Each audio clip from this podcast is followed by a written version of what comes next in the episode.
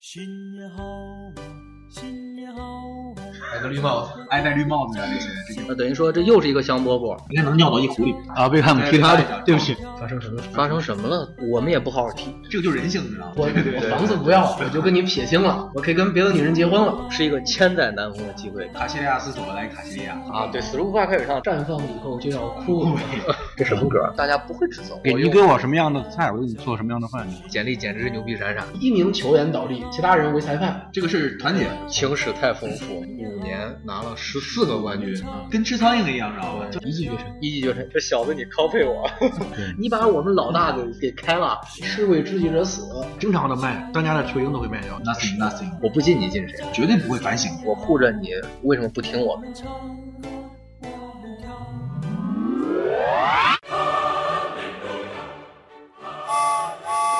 各位开心的、难过的，还有调皮的朋友注意了，我们的环球旅行号列车已经到站，在未来的旅途中，我们将带给您欢乐、新鲜、紧张、刺激的体验。 This is Nick and Talk Show. It's the music that we choose. It's the music that we choose. It's the music that we choose. It's the music that we choose. It's the music. 今天我们要说这个话题，可能要得罪一些人，因为我们会有大量的个人的好恶在里面比如有这个 AC 米兰和国际米兰之争，啊。对，今天我们请来了呃两位球迷，先做一下自我介绍吧。这个叫什么名字的？就叫叫刘老师吧，好 吧？刘老师还那行，就叫苍老师吧，苍老师吧。没想到今儿能跟一个 AC 米兰的球迷在一块儿在一块儿聊，赶快搞一场米兰德比的专场。啊对，我们都比较期待能来。我们欢迎苍老师，还有这位马老师，马老师介绍一下自己。呃我是一直比较喜欢 AC 米兰，我也是第一次啊跟一个国际米兰的球迷做了这么近。那你会发现，他跟我们想象中的 AC 米兰球迷的形象是很贴合的。戴个绿帽 子，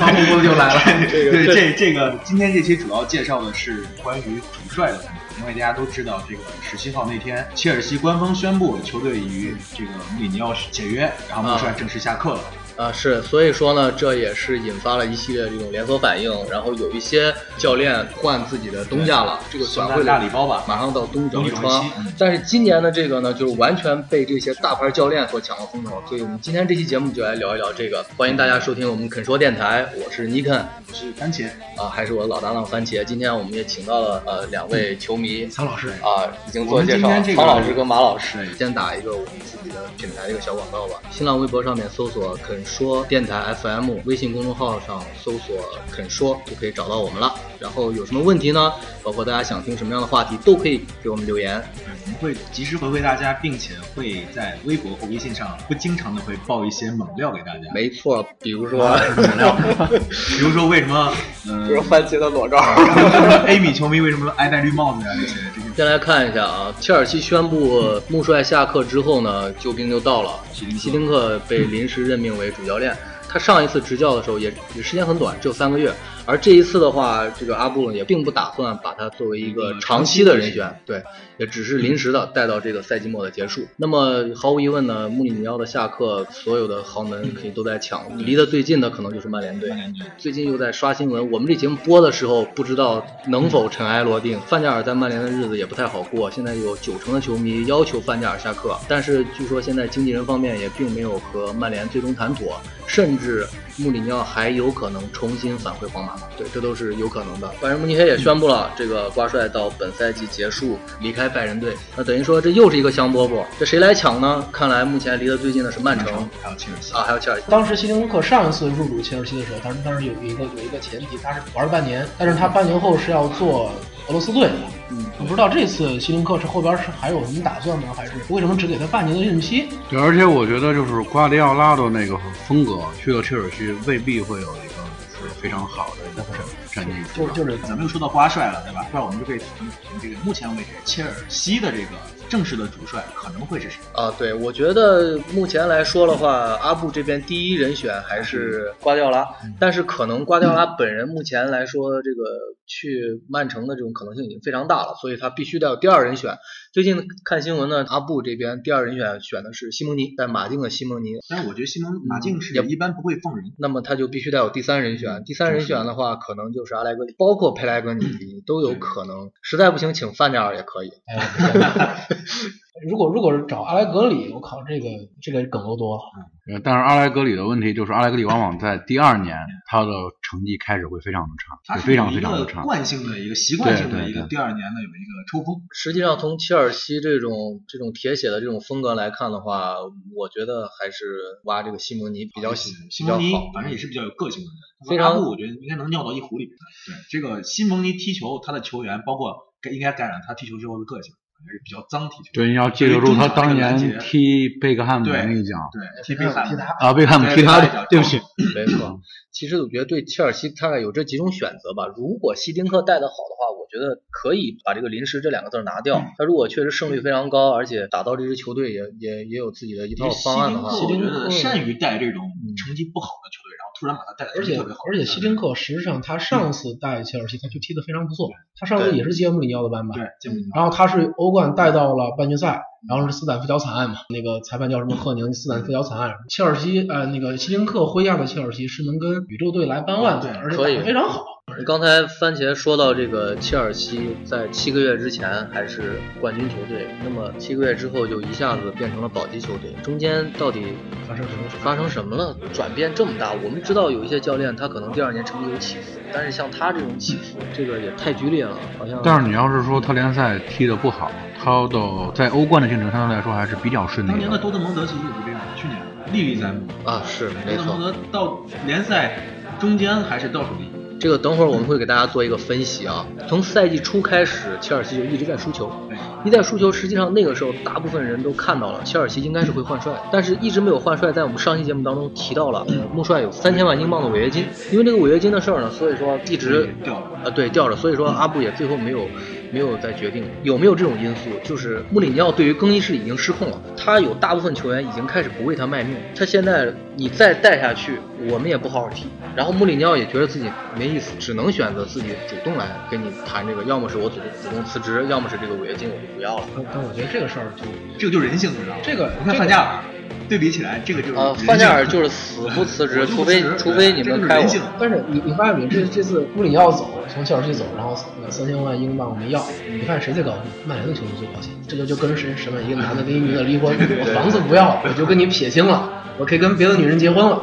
是吧？你看，我我作为一个曼联球迷啊，十几年的曼联球迷，在这个时候必须要说一句，这可是目前的曼联来说是一个千载难逢的机会，其实你现在想看皇马，也不能说是板板上钉钉的事儿。不能说是板上钉钉。哎，其实想等会儿再说这个门德斯啊，门德斯这个人实际上是隐藏的一个像大 boss 一样的一个人物，他操纵他手下的这个算是客户吧，包括教练啊、球员啊非常多。呃，我记得去年曼联在租借法尔考的时候，就是他旗下的，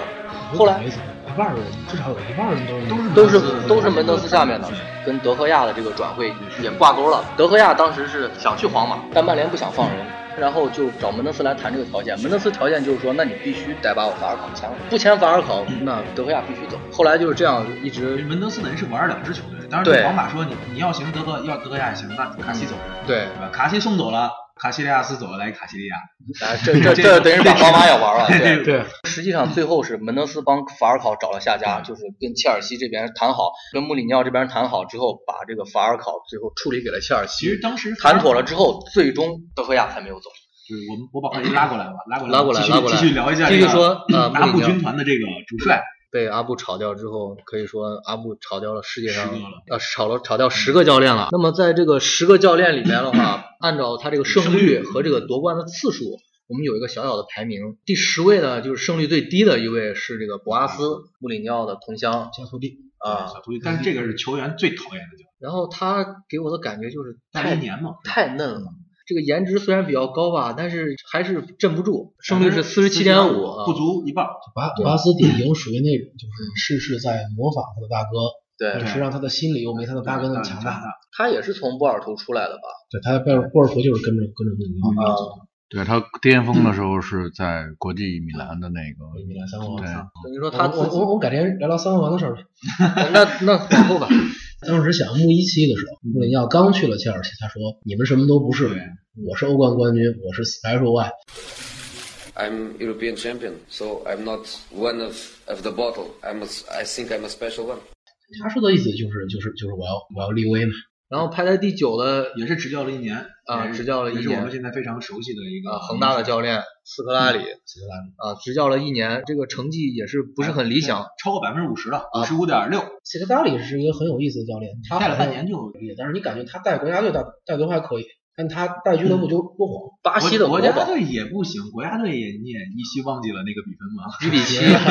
好，那我们再接下来看，比他胜率再稍微提高了三个百分点的贝尼特斯，他是五十八点三的胜率。贝尼特斯这个教练呢，包括现在他在皇马，给人的感觉就是这个教练太保守。他这种保守可能并不是说是阵型上的保守。可能是这种战术风格上的保守，比如说我进你一个球，OK，我开始反击，呃，我我开始我开始防守了，艾哎生，你感觉有没有觉得那个贝因特斯的风格跟谁很像？我觉得就是不管战术风格，就是他为人的风格，应该跟范厨师有点像，固执。啊，对，太固执。贝尼特斯还相对来说低调一点，他是那种我就是这样，那你们既然请我来了，那我就是这样。你想让我打造成那种华丽足球，我不会。贝因特斯叫死猪马开水烫啊，对，死猪快开始上，那你发现没有，范加尔跟贝因特斯身材挺像，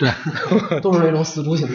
欧冠也拿过贝贝因内特斯斯拿过欧冠嘛？那个对零五年那个伊斯坦布尔，伊斯坦布尔干掉 AC 米兰嘛，那好啊爽。我说他的这个他耗光了他未来十年的人民运气，保不齐今年带皇马再拿一次欧冠，我觉得够呛，我觉得现在够呛。太太够呛了。你欧冠意大意大利的球队还是得让 AC 米兰去踢，对啊对对，人家有 DNA。对人家有这啊这个其实欧冠还得让谁？尤文图斯去踢。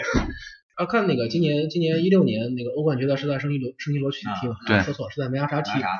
那啊这个两你们个他是是一样的，两是一个样两的。个形象大使是马尔蒂尼和 萨内利，漂这亮个东西让我们还是很还是很感嗯慨。那第七个就是呃，著名的补国将拉拉涅利，南利，二零零零年到二零零四年他带了四年了。带萨内了利其实能力是可以的，他没有带过强队，是这个阿布入主切尔西之后请的第一位教练。对，然后这几年吧，阿布投了这么多钱，没有带出过冠军来，那最后肯定也是下课的命运。呃说实话，有些时候教练跟球员就是这样子，你你教练你什么样的教练配什么样的球员，你拉涅利这样的教练也就配那种莱斯特城那种像，但是莱斯特城今年打的真好，真是好看看着几场比赛，他两个前锋瓦尔迪和那个什么马卡留斯，还是在莱斯特城身上还看到了一种饥饿感，上场我就要赢，我就要赢你，我就要吃你，就是这种感就觉跟，就跟之前马竞非常有饥饿感，就跟马竞还拉特拉别涅利不像是，说了吗？说我们是今年刚升上刚升来的球队啊，我们目标还是保级，还是差了几分。学霸啊又我们也是假来学学习霸的，好，然后我们看看接下来排在他前面的也是是一年有了这个百分之六十六点七的，呃百分之六十六点七胜率格兰特，他也算是一个救火教练了。没什么感觉。我对他是没有什么印象。给我现在唯一能够给我留下的印象就是哥们儿头有点秃，对完了之后胖，呃跟贝尼特斯似的。呃，对格兰一特路一就路是一路把下他把切尔西带到了欧冠决赛嘛，应该是他的这个亮点。当时他穆里输给输给曼联那一次，对莫莫斯斯科科里耶，莫斯科我真是天佑真红魔啊！但但你看切尔西这是这支母教练在欧冠上带的最远的是，恰恰是两个最感觉最不菜鸟的格兰特跟那个跟嗯迪马马特特迪马特没错现在该是第五个了吧？第五嗯个胜排率名超第过百五分之七十了，啊，这个七十二点七。希林克在二零零九年的时候，他这个胜率是在时任教练当中最高的，达到百分之七十二点七。但是因为时间太短，只有三个月时间，输了一场球，嗯然后拿了一个足总杯，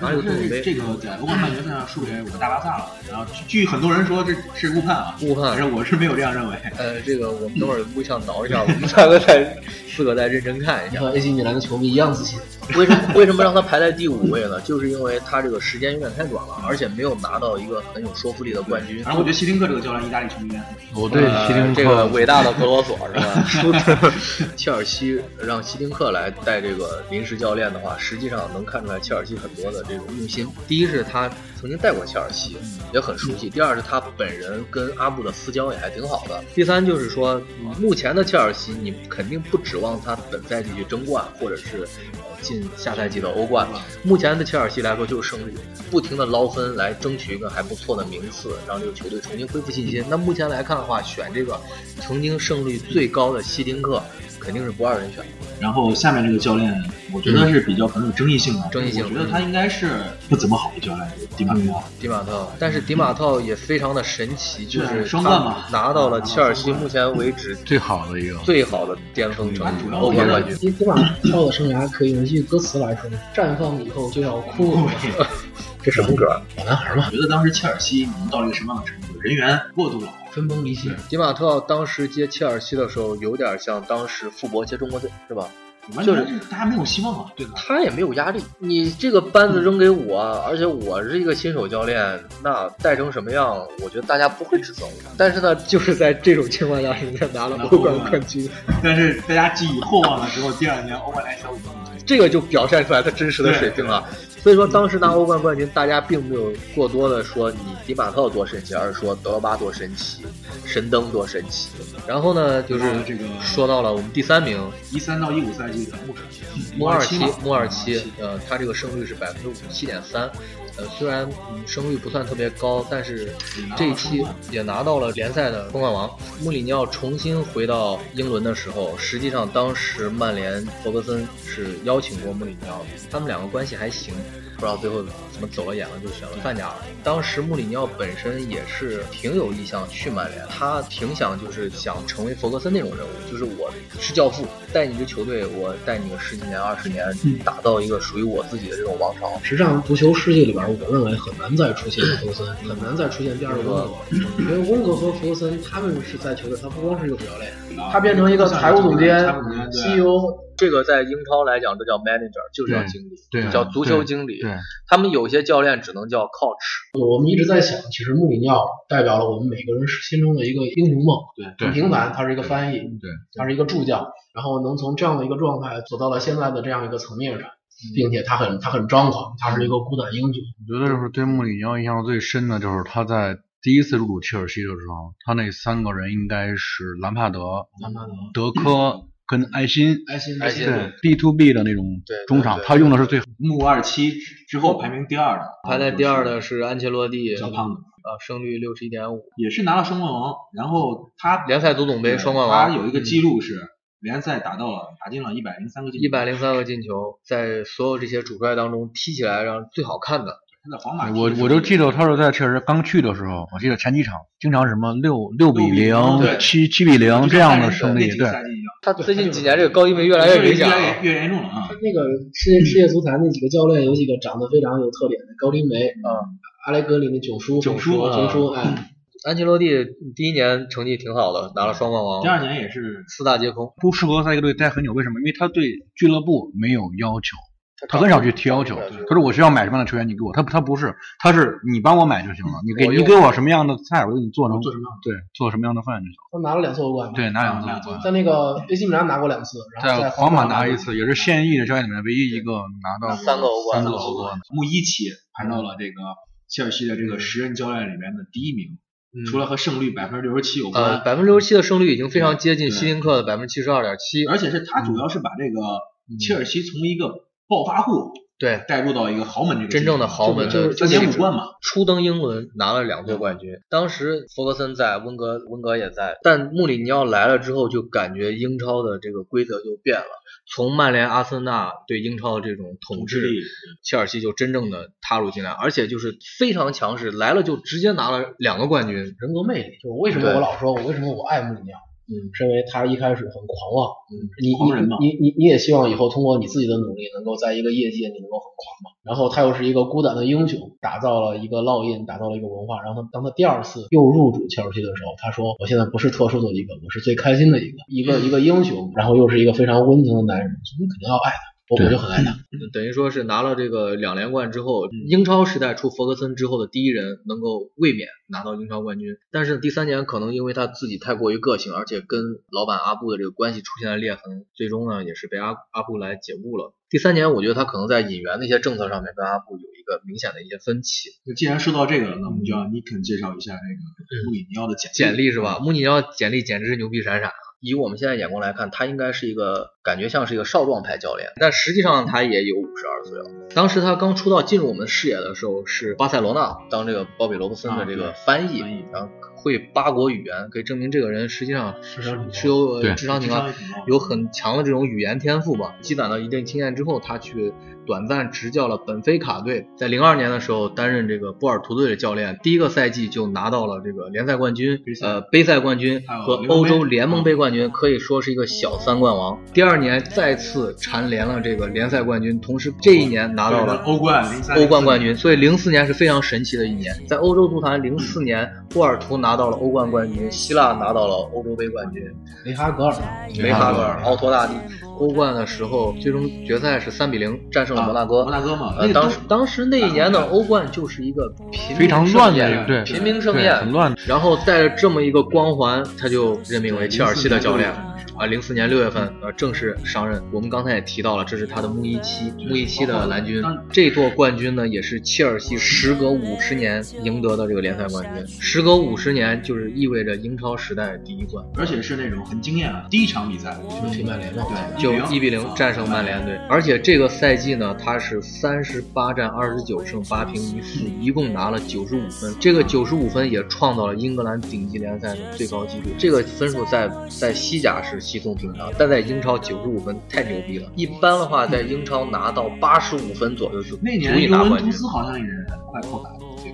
呃，啊国米尤文尤国文米拿过一次九十九十七七分啊，九十七分，他97第二个赛季之后呢，再次夺得了这个英超冠军，而且呢，也也是是踩在踩在曼联的肩膀上，第三十七轮主场三比零战胜曼联，直接是呃完成了他这个卫冕。温格还从来没有在英超实现过这个英超冠军卫冕。穆里尼奥他作为一个初登英超的这个教练来说，就已经达到非常非常了不起的成绩。但他好像是这两年欧冠，一个是输给利物浦，嗯对是吧？输给利物浦，还有一个输对给巴萨，，嗯小小小小的遗憾吧啊！执教切尔西的第三个赛季呢，拿了足总杯的冠军，在欧冠决欧冠上赛也是输，同样又输给了同样利物浦。半决赛输给利物浦，三年的这个欧冠失利，阿布也留下了一个你说心病吧，因为这么多钱投下去，然后又买了这么多呃好的球员，那么联赛已经两连冠了，他当然想在欧冠上面实现突破，而且切尔西当时还从来没有拿过欧冠，穆里尼奥恰恰在这方面没有满足他，所以说就在他执教穆伊奇执教第三年的时候，切尔西在欧冠小组赛一比一战平罗森伯格之后，被阿布炒了鱿鱼。他在切尔西这个时代，这个欧冠这个遗憾，嗯，但恰恰的他在零八年的时候，在国际米兰身上对找回来了，他开创了他这个大国际时代。他是让去国际米兰呃的时候，国米炒的是三连冠，联赛三连冠，对，慢一些。他打巴萨三比一那一场球印象特别深，打得非常漂亮，控球率只有百分之三十，创造出来的绝对机绝绝对机会一点儿也不7-8少个其实其实他当时是在主场是三比一嘛，三比一然后，他客场回零到比诺一。回到这个诺坎普之后，那我百就分之八十对我我真的不担心，我觉得诺坎普轻松能进他四个球，是而且他还被罚下一个人，当时我记得当时对吧？当时那个去之前，布斯克茨不是那个接受采访说，说是这站要让国米球迷对对对，国米的球员从此厌恶国米的足球。但是，但是我又说到说到这儿，就是为什么我爱穆里尼奥那种，就是你看他在诺坎普淘汰巴萨之后，然后在巴萨那种张口对对状态对对对。那种快意恩仇的那种、那种、那种表现，这个实际上是我们普通人特别想有朝一日对能够在。老老说巴萨也不好，你刚才一直在说一些米兰这巴萨，也让我不大爽。他巴萨他有一个有一名球员倒地，其他人为裁判，也让人感觉对这样对对对这个是很明显的。这个是团结， 这个团这个结是哦团团结结。团结。我们接着话题回来说这个，在国米这个淘汰巴萨之后，拿到这个欧冠的冠军，在一零年这个时候，呃欧冠决赛拜仁慕尼黑，对，也是很干净利落呃的这个，。这场打拜仁，说实话，拜仁的给国米的压力就没有巴萨那么大了。这那个他当时从国米走的是，当时也是没有客观因素。他带过这个国际米兰之后，他就空中身退。人家对穆里尼奥有一句评论，印象特别深刻。霍尔福就是他少年的时候懵懂的那种、那种、那种感觉。切尔西是他刻骨铭心的恋人，国米是他最美妙的情人，而皇马是他带刺儿的女神。情史太丰富。你刚才说那点，我也觉得印象也非常深，就是在诺坎普的那种十万人的嘘声下当，下啊，他敢骄傲的抬起头去蔑视你们，去狂奔，去庆祝，真的是就是这种狂人的气质根本做不到。他转投到皇马之后，在这个赛季几线作战嘛，都被巴塞罗那压制。但是他去皇马实际上挑战太大，因为这个时候的巴萨简直不可一世，宇宙队无敌的，横扫了呃六冠王嘛，对吧？瓜迪奥拉执教了五年，拿了十四个冠军。啊，咱们这块儿要说一嗯句巴萨的好。我最早我看巴萨很厉害的时候，我老是觉得巴萨的成功不是因为他有多成功，而是他六号和八号的成八号功，啊对对对吧？但是你后来发现，当六号老了之后，他来了拉基利奇，拉基利奇嗯他仍然很成功。所以巴萨很了不起，它了不起就在于它是一种足球文化的传承。对，那穆里尼奥的伟大之处就在于他是以一个完全不一样的足球哲学对吧？他他的足球哲学和皇马也不一样，对嗯对，皇马是很华丽的，以一个不一样的足球哲学去给一个成型的文化上去烙它的烙印，然后去挑战一个不可一世的霸权，他很了不起，并且在第二年的时候在联赛里边是嗯他做到了。是是打破了这样这样的一个垄断，其实我所觉以得所以穆里所以尼你奥为什么不爱他？我不太喜欢穆里尼奥的原因是他把豪门球队太屌丝了，你有没有发现这个这个现象？为了追求成绩，嗯为了包括胜利皇马来说，切尔西来说，打破了这个球队的但气是质。但是你跟巴萨踢，你你不打屌丝你怎么打呀？对呀、你就像是今年的四四比零一样，好像他，你放开他打，你根本就好像他跟呃巴萨放开了打过一零场，比六啊，第一零年。对对对对，放开零比打六过零比六。之后就就再也不这么所以玩所以了。所以穆里尼奥他是他是很懂得这种这种做调整。这个其实我觉得为为什么不喜欢穆里尼奥？每次国家德比啊，西班牙国家德比看球的时候，总是觉得这两个球队应该火星撞这个地球一嗯样碰撞出火花，往往就是巴萨围着打，然后皇马投一个，这这跟吃苍蝇一样，知道吧？就在这个面对宇宙队，穆里尼奥第一年还是拿了国王杯冠军，第二年年他是拿踢到五了大冠联军赛，拿到联赛。第二年巴萨联赛踢的实在差劲，到第三年的时候，又是没有逃过三年之痒。第三年的时候呢，因为这个更衣室的原因和这个卡西利亚对斯卡利亚斯，那当时穆里尼奥和葡萄牙球员关系肯定是特别好，导致了这个更衣室内两拨球员嗯分化分化了，对，而且皇马历来是有这么一个问题，我记得在零八年到零九年的时候，皇马是荷兰帮对斯内德、范范德德法法特、嗯罗罗本本，对吧？一群荷兰人在那儿，最后怎么样了？所以说一二到一三赛季呢，穆里尼奥在皇马第三年四大皆空，什么也没有拿然后到。就马上就在这个歇了，好像就几个月时间，对就回切尔西了。当时回了切尔西之嗯后，第一年他没有拿冠军，他第一年没有拿冠军，后来他的总结是缺少一个神锋嘛。第一年他踢所有的强队都没有输，嗯全在客场平，在主场赢，基本上都是这样。在第二年的时候呢，拿到了联赛和杯赛的双冠王。那么这一年是统治级的表现，从联赛开始就一直领先，一骑绝尘。一骑绝尘，一直打到最后都好是像第就是一直从来第一没有名，从来没有对变到对变到第二。然后，对然后那年实际上在欧冠史上，我特别看好切尔西，但是输给西蒙尼。嗯，就是西蒙尼在斯坦福桥长途奔袭，然后华贵姓，感觉五十岁的穆帅就坐在那儿，满眼都是自己四十岁的影子。这小子你 copy 我，所以说，这个既然他走了啊，在这个穆帅被炒了，对没有为什么被呢炒的这个结果？差距啊我们总结了这个七宗罪，这有不没有一定非得是他对七条罪吧，但是我们就是说，我们来剖析一下他从这个联赛冠军到现在一个保级队，怎么出现这么大落差？我们总结第一条是因为这个清洗政策的失败，嗯，包括那个兰帕德呀，是吧？包括特里啊，这特里块儿没有清洗，但是实际上他特里已经不怎么用了，对打不上球了。而且最重要是赛季初的时候，这个切赫的问题你现在看这些老队员在在更衣室里边做的这幕是非非常啊大，非常大，大，而且你不能轻易动他。对，他确实是没了这波真基根基支持他，就好多东西根基是不能动的，可能他不上场，但是你不能动。他的这个理念呢，穆里尼奥的这个理念，纸面上是没有问题的，但是如果你落实到现实当中，落实到人情当还有中，人他支毕持，竟对他还有帮派这一说，对你球员在下面有小帮派对，你把我们老大给给开了，那我们小弟不想给你卖这个行不行？ 就是这意思他。也是，你看，说是为什么要切赫？你可以走，随便走。走完之后，我还有库尔图瓦，库尔图瓦又受伤而且了。而且实际上，我现在我现在看，咱们现在看直播，现在的这波球员跟那辈儿球员感觉是不一样，就是没有那种士为知己者死，哦啊，对然，后因为这样，因为那个年代的话，他转会起来相对来说比较难，不会像现在这样经常的卖，当家的球星都会卖掉。那个时候基本上来说是不可能的，在所以那这事儿我我挺为你要悲哀的。第二宗罪，他就是那个转会市场，签约了很多，伤病。他这个转会，嗯，就刚才说嘛，这个因为他觉得这个库尔图瓦肯定是可以没有问题，嗯然后谁知道呢，库尔图瓦就受伤了，伤了呃，受伤了之后他又把切赫给卖掉了，一下子两难，而且天天切赫在阿森纳踢得又很好，对对，一会儿再说说，包括这个曼联这个 问题，也是转过去的人踢的也是特别好他这个又买了这个佩这德罗次啊佩法尔考，除了这个佩德罗，他还租借了法尔考，啊。这个法尔考，我觉得这个租借的，就是因为他当时引进了佩德非常不合理对吧？法尔考这个在曼联这个状态已经是非常差了，呃，穆帅觉得自己是激活法尔法考，尔考，事实证明也是表现的非常差。为什么法尔考能进入呢？就是因为法尔考是属于这个门德斯的这个客户，呃，穆帅也还说到这是个。经纪人问题。对，说到经纪人问题，说到这个球员了，就是他第三宗罪，这个防线短板，拒绝补救。对这个防线主要是这个伊万诺维奇伊，万诺维奇，伊万诺维奇本赛季这个状态非常差，这个穆帅呢还继续信任他，对。但是他自己好像就是一直处于这种失误了，然后就但是这自个己怀疑自己这种。右信心一直是受到右后卫也打没击人的，对实际上他放走了菲利哎佩，菲利佩在那个踢的还不在马竞踢的还不错呢，放走了菲利像伊佩。万这样的球员，你说不清楚为什么伊万神经刀，伊万特别神经刀，对他，它出现在哪儿你不知道。就是它特别的好，但是今年伊万为什么状态就一下子感觉就就不会踢了？你该出现的位置上，它出现不他了。关键是右路，很奇他怪他一上去之后，右路就空了。现在经常右路成这个切尔西现在暴露在对方锋线上这个位置，大漏勺。那所以说、是主，攻的，就是他。呃，成绩肯定会受到职业影响。而且说说起来，这个他的罪责不得不提那对一事件。对，对这是他对第对四对中队，说到他这个对一事件啊，就是在英超也是第一轮对这个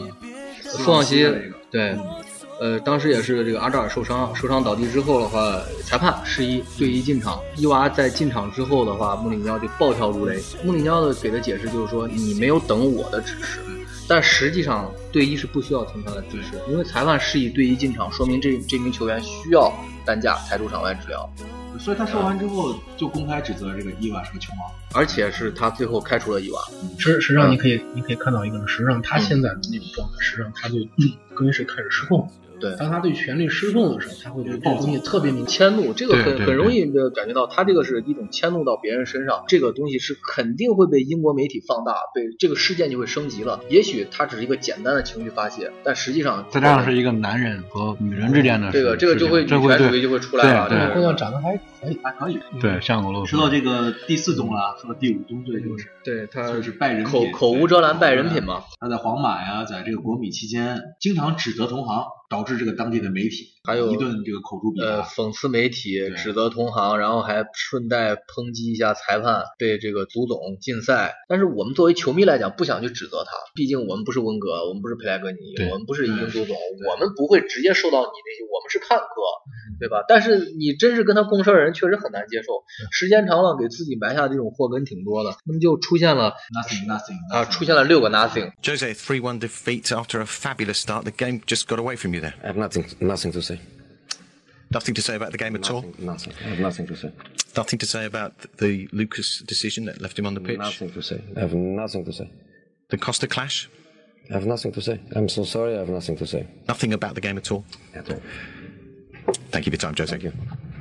完全没有什么可说的。但是他说了一点是事实，就是当他在讨论裁判的时候，呃，实际上足总是要挑他事儿的对。但是在温格在讨论裁判的时候，足总可能会网开一面。但为什么会产生这种情况呢？你说对他有特殊照顾，其实并不是，就是因为他自己可能这种祸埋的太多了，积怨太深。你像温格，可能他平时温格温文尔雅嘛，嗯不怎么评论极端的事件的时候，他可能会用自己那种呃方式嗯去反击一下。所以说，可能足总给的是一个内部的一些警告或者之类的。穆里尼奥根本没有看见，但穆里尼奥是场场说，场场场场说，那我不进你进谁？而且他第六个罪责是嗯战术死板，他这个太喜欢比抱大腿较比较依赖他想培养核心球员嘛核心球员当像年这个嗯法布雷加斯，呃阿扎尔，阿扎尔对，啊但是呢，又恰恰阿扎尔就也出现了这次在背叛他背叛他的这个嗯人员背叛他人员名名单单之一阿扎尔、法布雷加斯和迭戈科斯塔三个人。嗯实际上之想一吧，想恰都恰是他引来的三个人，对，实际上想想穆里尼奥实际上也挺心寒的。嗯为什么呢？就是第一，阿扎尔是他着力培养的，他曾经说过，阿扎尔是除了梅西、C 罗之外最好好的的球球员员嗯最好的球员。实际上战术也都是围绕他的核心在打，而且包括迭戈科斯塔，大家说他对呃踢球非常脏对，刚来的时候也是非常踢得好，有一嗯场比赛是这个扇了这个戈斯切尔尼，裁判没有看到嘛，把这加布里埃尔红牌罚下去，但嗯是被摄像机捕捉之后的话，这个人非常狡猾。但是赛后呢，穆里尼奥就护短，就说那没有问题啊，这有什么问题？我们踢的是足球，我们不是打乒乓球，我们就指责媒体。但实际上到最后又是这些球员来对，呃偏偏去把他给孤立了，想想真的是挺心寒所的。以说这个更衣室失控这个事儿啊，对嗯就能导致他这个罪责期，就是对他盲目自信，而且对是绝对不会反省。是他觉得这些球员都在我的掌控之下，我提拔你，我信任你，我我护着你，为什么不听我呢？实际上，因为他之前我们刚才说的那几宗罪，可能切赫的问题、兰帕德的问题，包括呃本赛季特里的问题、伊娃的问题、媒体的问题等等等等，集合在一起之后，实际上就是产生大家其实当时大家对他假还是有容忍的。对嗯他在一比三输给埃弗顿的时候，大家其实还能忍，比如说对其实还对他有一丝希望。对嗯但是他也没有反省。他这个新闻记者发布会的时候说这个，我是最适合执教切尔西的人，我并不觉得这个世界上还有谁比我。嗯呃球员你可能低迷一两个，啊他不可能像现对切尔西这种状态，我整体低迷。而且现在现在是什么情况？如果你穆里尼奥还在带我们的话，我们是不会给你好好卖命的。刚下课，这不就三比零赢了吗？是三比零还是三比一？啊三比零。赢桑德兰了，对吧？所以说这是很明显，你你你好，你下课了，那我们球员来吧。啊为什么我爱穆里尼奥的一段话？哎呦，这是那个一零年在国米拿三冠王，完了他走去皇马，然后那个当时央视做了一期节目，有有这段旁白，我觉得写得特别好。说这是穆里尼奥的胜利，他不是爵士，虽然他同样战功赫赫；他也不是教授，虽然他同样满腹经纶；他更不是国王，虽然他一次一次在质疑声中加冕。他只是何塞，他只是最特殊的雨。有一种浪子，你可以去分享他的成功，但无法，永远无法阻止他去挑战。你可以拥有他的激情，却无法让他停止流浪。你可以去加入他的战斗，却永远无法领领会战斗对于他的意义。在荣耀的巅峰，他曾经欣喜若狂，曾经志得意满，而如今的他却像一个绝世高手，孤单的去寻找下一个能让他血脉奔张的挑战。马德里还有比在加冕的同时，却即刻投入战斗更完美的挑战。 Don't